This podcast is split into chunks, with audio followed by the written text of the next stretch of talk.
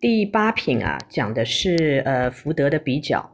呃，其实很多人会问啊，呃，《金刚经》啊是教人不住相啊，但为什么经文处处啊都是福德的比较？呃，原因很简单啊，其实就是要让我们明白啊福慧双修的重要性。呃，只是修慧不修福啊，是没有办法在大圣的修行路上有所成就的。呃，所以福德啊也是非常重要。呃，佛啊是希望我们以大悲心啊来度众生，呃，而度众生呢，可以从布施下手，呃，那么在所有的布施之中啊，则是以法布施啊最为珍贵。呃，佛问须菩提啊，若人满三千大千世界七宝以用布施，世人所得福德宁为多否？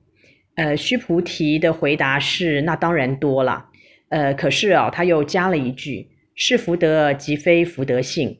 是故如来说福德多。呃，这个回答啊，呃，意味深长。呃，并不是光讨论福德的问题，呃，也同时啊，呃，在讨论福德性还有福德相中间的关系。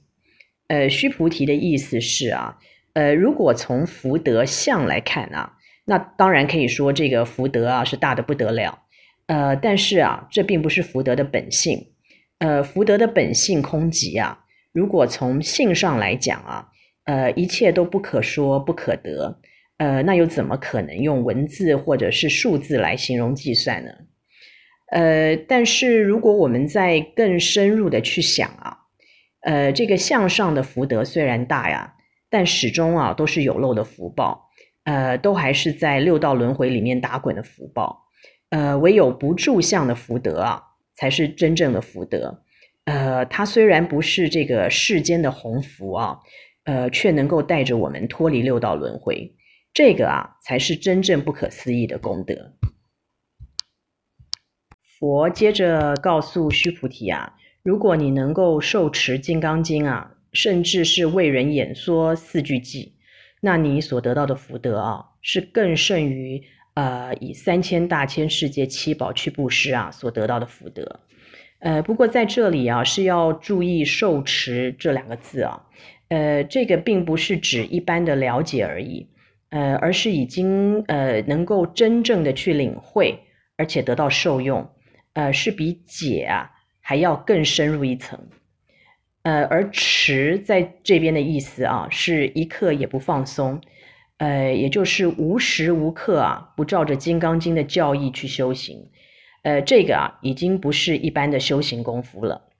呃，如果能够在这个基础上啊，更进一步啊，去做法布施，为人演说《金刚经》，那么这个功德啊，那就真的是大的不可思议。这个啊，是不住相的福德啊，是能够带着我们出三界的福德，呃，也就是真正做到我们说的这个福慧双修。呃，那么你可能会有疑问啊，为什么受持、呃读诵、为人演说《金刚经》的功德是这么的不可思议啊？呃，佛的解释是，一切诸佛及诸佛阿耨多罗三藐三菩提法，皆从此经出啊。嗯、呃，佛在《大般若经》里面曾经提到啊，无论一切法呀，皆尽摄于般若之中。呃，所以啊，般若在所有的经文当中啊，算是最重要的一部经典，而《金刚经》呢，又是般若经里面最重要的一部经文。呃，所有的诸佛啊，以及无上正等正觉法，都是从《金刚经》里面出来的。呃，照此看来啊，这个成佛的法门呐、啊，呃，在《金刚经》里面，成佛呢，也在《金刚经》里面。呃，如果能够受持读诵、为人演说这个成佛的法门啊，那功德啊当然是不可思议，又岂是财布施啊所能比拟的？呃，这整个章节啊，呃，虽然是在讨论福德，呃，但是佛啊还是要提醒大家，呃，一定要能够做到离相。呃，所以在经文的最后啊，他告诉须菩提，所谓佛法者，即非佛法。呃，所有一切法皆为缘生，皆为虚妄。呃，我们说当处出生，当处灭尽啊，呃，是当体即空，了不可得。呃，连佛法也不例外。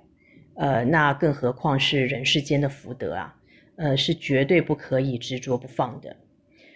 呃，前面提到这个一切诸佛及诸佛阿耨多罗三藐三菩提法啊，也都是缘生的，呃，都是虚妄的，呃，都是为了呃度化众生啊所创造的一些名相，呃，而他们的体性呢，都是空寂，呃，万法的体性啊，皆为空寂啊，呃，在空寂的体性之中啊，是无一法可说，无一法可得啊。